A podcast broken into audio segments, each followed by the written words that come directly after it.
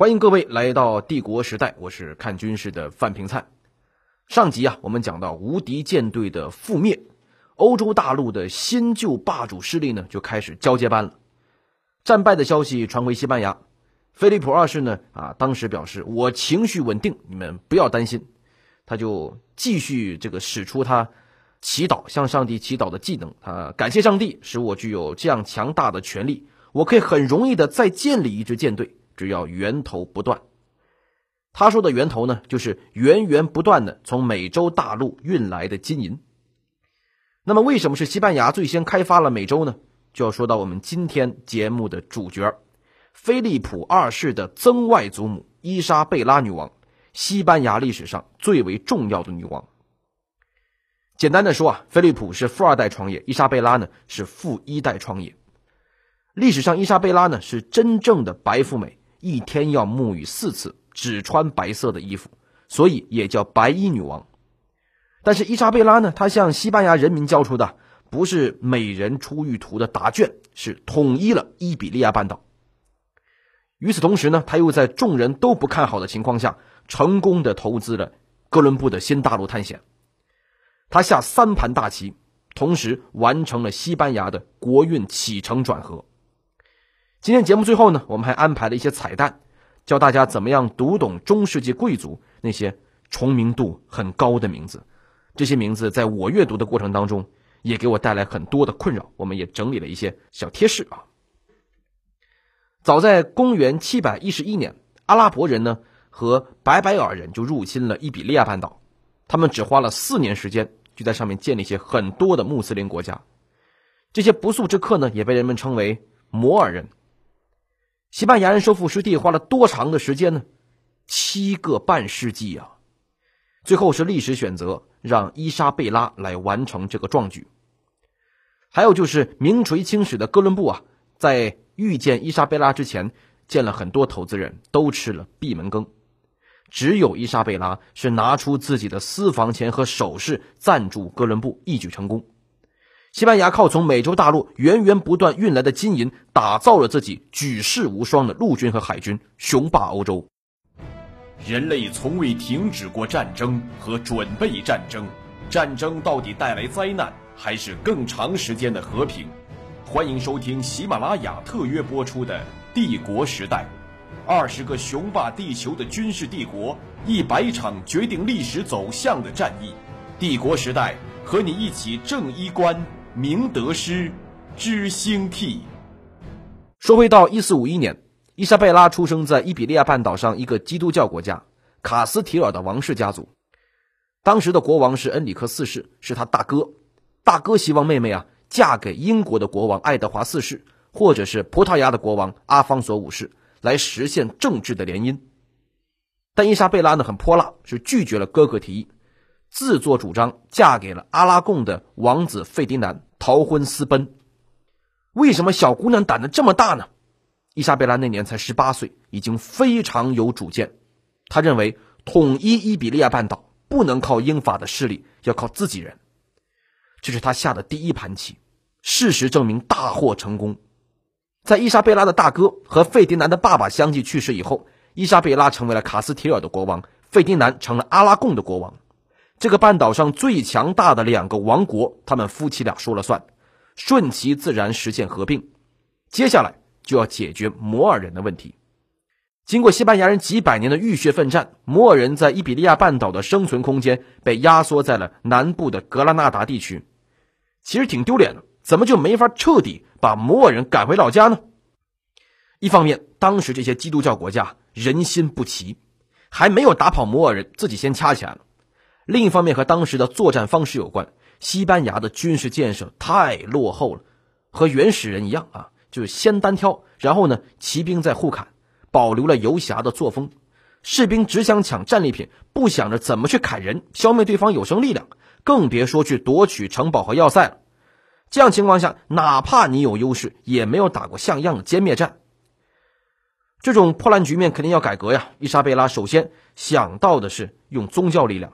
增强士兵的凝聚力。作为一个狂热的天主教徒，把这个宗教热情带给了军队。每次战前都要把教皇送的大十字架举起来，搞精神文明建设工作啊。受到感染的士兵啊，就比以前更加勇猛了一丢丢。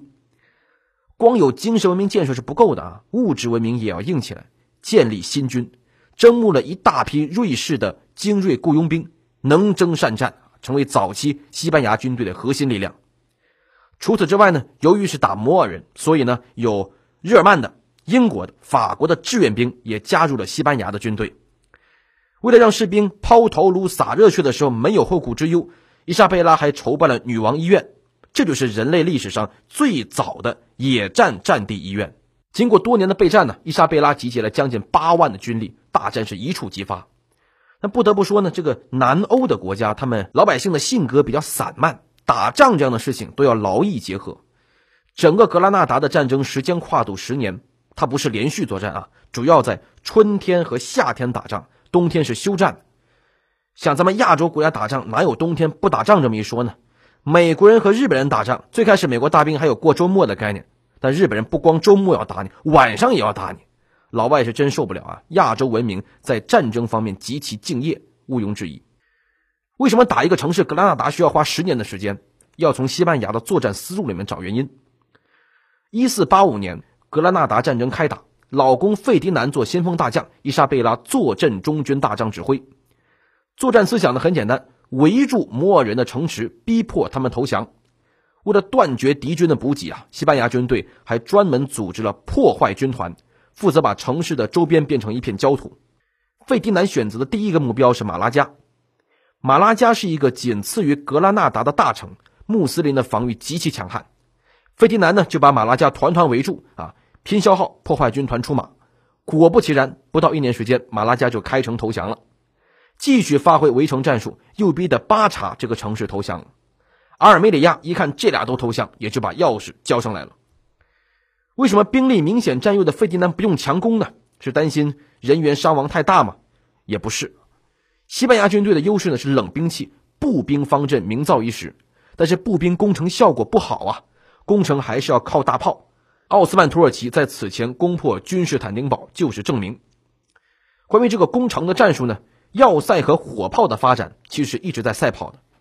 就在西班牙人这边用围城来消耗敌人的时代，意大利也涌现出了很多优秀的要塞设计师。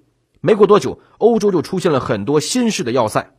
幸运的是啊，这个伊莎贝拉和费迪南他们对手没有那么厉害，否则西班牙的统一还不知道拖到猴年马月。扫清外围障碍之后，军队就剑指格拉纳达了，继续祭出破坏军团。先不断消灭格拉纳达周围的村庄，坚壁清野，要不就困死你，要不你就投降。一四九零年春天到一四九一年春天这一年时间里，费迪南一共烧毁了二十四个城镇要塞，连村庄里的粮食和牲畜都不放过，一扫而空。格拉纳达的补给可都靠着周边这些城镇啊，这下就完全断绝了。这时候才开始围城，八万大军也不围攻，也不强攻，就这么围着，看谁耗得过谁。格拉纳达的国王呢，还想写信给别的穆斯林国家求援，但是海上的通路早就被伊莎贝拉封锁了。女王是亲临前线呢，组织士兵在格拉纳达城外修建了一个村庄，表明了跟摩尔人死磕的决心。六十天后，断粮的格拉纳达终于崩溃了，在国王带领下开城投降，摩尔人被允许携带财产自由离开。一四九二年的一月二号。格拉纳达城门大开，费迪南捧着十字架进入城市。西班牙人在七百多年后终于是收复了故土，历史上就称为再征服运动。伊莎贝拉第二盘大棋大获全胜，军功章由她老公费迪南的一半。在跟随西班牙军队进入格拉纳达的随从中啊，有一个叫哥伦布的意大利人。这个哥伦布从小就读《马可·波罗游记》，被这本假书是洗脑的一塌糊涂。相信呢，只要一直往西走，就能抵达印度啊，有无穷无尽的黄金和香料。但是要走多远才能到印度，他不知道啊，欧洲也没有人知道。这个计划确实太不靠谱了。加上哥伦布本人也就是个普通的屌丝、光杆司令，所以呢，游说了葡萄牙、英国、法国都得不到支持。这也是个特别励志的故事。一个人十几年来，除了打短工养活自己，就是不停的做别人不相信的事情，游说各国君主。哥伦布的成功是必然吗？大家觉得呢？一四九零年，哥伦布就已经来到了西班牙，要开始新一轮的游说。不过呢，正好不巧，伊莎贝拉呢这会儿正忙着围攻格拉纳达，钱都在战争里，只好等到了1492年格拉纳达投降了，这一下机会才来。他是在科尔瓦多的一个城堡里呢，和这个伊莎贝拉做了一次路演啊，讲述了自己的远大理想。但伊莎贝拉呢，这个时候确实是个妇道人家，也不太懂什么是新航路啊，听得云里雾里，不能怂啊，嗯，也得先应承着，转身就去问自己这个忏悔的神父，新航路是什么啊？新航路是什么鬼？神父一听呢，这小子是个大忽悠，职业骗子，千万别上当啊，不然钱就砸大西洋里了，连响都听不见。哥伦布知道自己被拒绝以后啊，就拍拍屁股准备走人了嘛，反正也不是第一次被拒绝了。正好这个时候，一个宫廷的卫兵追过来，先生留步啊！费迪南国王想见您。原来呀，伊莎贝拉晚上给老公吹风了啊，说了这个事情。费迪南觉得有搞头啊，值得咱在航海事业上投资一把。一方面，刚刚统一的伊比利亚半岛经济要发展，就不能走封建经济的老路，要找到增量市场。第二呢，葡萄牙人已经尝到了新航路的甜头，为什么不抓紧跟上呢？要打破贸易垄断，肯定要赌一把。面前这哥们虽然不太靠谱啊，也没有好的背书，更没有资源，但是为这事儿也准备了十多年，不投他投谁呢？当时是连年征战，国库也没有闲钱。伊莎贝拉这个时候才醒悟过来，变卖掉自己的首饰，和哥伦布签了投资协议。这就是伊莎贝拉下的第三盘棋，赞助了三条船，还有几个水手，啊，赞助了几条船，还有。招募水手的钱，约定啊，发现的地盘归西班牙，任命哥伦布做大西洋海军司令啊，就是个闲职嘛，画大饼，啊，新殖民地的总督，抢来的钱呢，哥伦布可以分掉百分之十。一四九二年的八月份，哥伦布就带着给中国皇帝和印度皇帝的国书，率领三艘帆船和九十个水手，就很自信的就出发了。运气很好呀，在大西洋上航行近两个月都没有遇上大风暴，顺着信风是一路向西。十月十二号。哥伦布就到达了加勒比海地区，新航路就此开辟。虽然误打误撞，但是确实是伊莎贝拉投中了哥伦布。私奔结盟，围城统一，投资哥伦布。伊莎贝拉靠三盘大棋奠定了西班牙的强国基础。今天呢，我们可以把他和阿拉贡王子的联姻理解为股权融资获得了资本的支持，解放格拉纳达啊，可以看作是成功上市，扫除了竞争对手的纠缠。投资哥伦布就是投出了一个超级赚钱的子公司，奠定百年基业啊！眼光和决断整整领先一个时代。如果大家对伊莎贝拉还感兴趣，可以看一部同名的西班牙电视剧，就叫《伊莎贝拉》，制作非常的精良。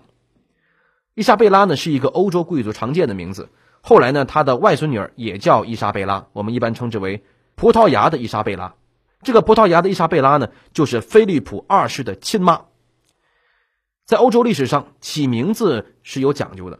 最开始呢是宗教影响，玛丽亚、约翰呢、彼得啊都是好名字，因为呢这是基督教圣徒的名字。等欧洲进入中世纪以后，起名字这方面的文化水平啊才赶上咱们春秋战国，开始和封建主所在的封地有关。你封地在什么地方，你名字就加上这个地名。有了地名以后呢，就能够区分出你是普瓦提埃的约翰呢，还是索尔兹伯里的约翰。上面说的都是普通贵族的起名逻辑，皇帝的逻辑当然就复杂一点。简而言之，皇帝起名要能够铭记先祖，追求美德。为什么法国的国王都爱叫什么路易和查理？因为路易啊是第一个从蛮族皈依天主教的皇帝。如果你想彰显这一时期皇帝对宗教是虔诚的，要强调王权的合法性，皇帝就叫路易好了。由于查理呢，在历史上打败了阿拉伯军队凶悍的进攻。如果你要强调君主能征善战、中央集权，就叫查理；虔诚的叫路易啊，能打仗叫查理。大家可以对号入座。咱们中国人有文化呀，这个发展逻辑也更加清晰，研究出了庙号这么一个文化遗产。开国皇帝统一叫什么祖，治国有方的咱就叫什么宗，有唐宗、宋祖等等等等。欧洲呢，皇帝名字就是个物件叫这个查理啊、路易啊、亨利啊，实在太多了啊，怎么办呢？咱加绰号，比如说秃头查理、铁锤查理、那胖子查理、美男子菲利普啊、高个子菲利普，就区分开了。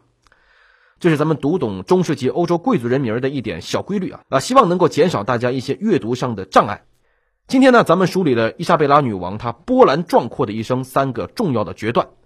在西班牙帝国的下一集，我们会讲到著名的征服者科尔特斯啊，几百杆枪就征服了上千万人口的阿兹特克帝国。